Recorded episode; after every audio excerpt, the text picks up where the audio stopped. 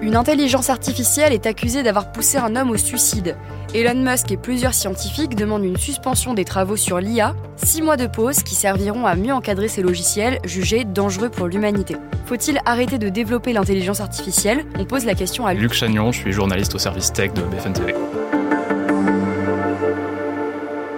Ces derniers mois, je pense qu'on a tous entendu parler des nouvelles intelligences artificielles de plus en plus puissantes qui arrivent. Et ces intelligences artificielles, parce qu'elles deviennent de plus en plus puissantes, se rapprochent de plus en plus des capacités humaines dans certains domaines. On a vu par exemple que GPT-4 se plaçait dans les 10% des meilleures copies à certains examens. Et ça inquiète aussi un certain nombre de grands noms de la tech, dont le cofondateur d'Apple, Steve Wozniak, dont Elon Musk, dont d'autres spécialistes comme Gary Marcus, qui donc ont décidé ensemble de signer une lettre ouverte pour appeler effectivement à une suspension de certains travaux en matière d'IA. Et justement, que contient cette lettre ouverte, concrètement, qu'est-ce qu'il demande? Les signataires de cette lettre, donc il y en a un peu moins de 2000, s'inquiètent du développement de ces IA qui se rapprochent de plus en plus des capacités humaines et du fait qu'elles pourraient à terme remplacer un certain nombre de personnes dans un certain nombre de métiers, nous dépasser en termes d'intelligence et répandre tout un tas de désinformations sur les réseaux sociaux et sur Internet. Et donc ils appellent à suspendre les travaux de développement des IA plus puissantes que GPT-4 pendant six mois. Est-ce qu'on pourrait vraiment retarder le développement de l'IA grâce à cette suspension? Est-ce que ça risque pas de reporter le problème à plus tard? Il y a plusieurs critiques effectivement euh, sur cette lettre. Déjà le fait qu'on est dans une course euh, commerciale assez effrénée, donc entre Microsoft euh, et Google qui essaient de développer des IA de plus en plus puissantes pour gagner des parts de marché.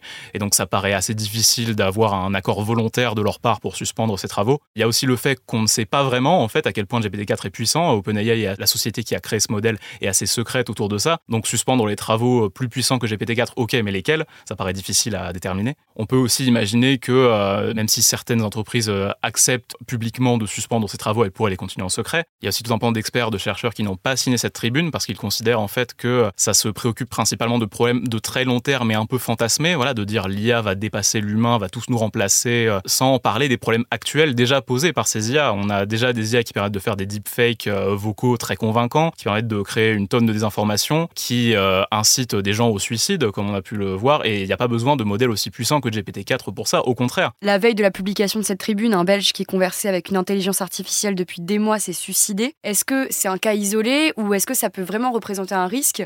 Il faut quand même rappeler que le cas de cette personne qui s'est suicidée, c'est un cas assez particulier. La personne souffrait déjà d'éco-anxiété, de troubles anxieux euh, visiblement assez importants. Et donc, effectivement, on ne peut pas euh, considérer que toutes les IA vont euh, pousser une part importante de la population à de telles extrémités. Le fait est quand même que ces IA, en devenant de plus en plus perfectionnées, de plus en plus proches de l'humain, c'est de plus en plus facile de croire qu'elles nous parlent véritablement, qu'elles pensent véritablement ce qu'elles disent, alors qu'en fait, c'est encore une sorte de complétion automatique du texte sur votre téléphone. Vous voyez, c'est un jeu de probabilité, mais le chatbot ne réfléchit pas à ce qu'il dit, mais pourtant, en le lisant, on peut penser qu'il nous parle véritablement et qu'il pense qu'il dit. Mais euh, encore une fois, il n'y a pas besoin de GPT-4 pour ça, c'est déjà des problèmes qui se posent actuellement.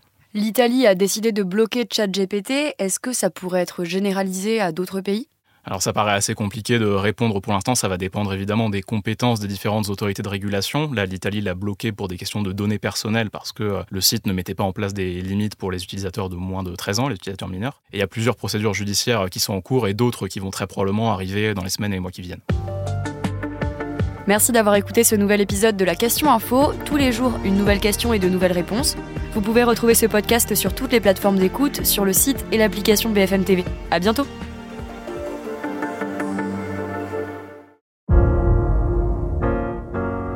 Vous avez aimé écouter la question info? Alors découvrez le titre à la une, le nouveau podcast quotidien de BFM TV.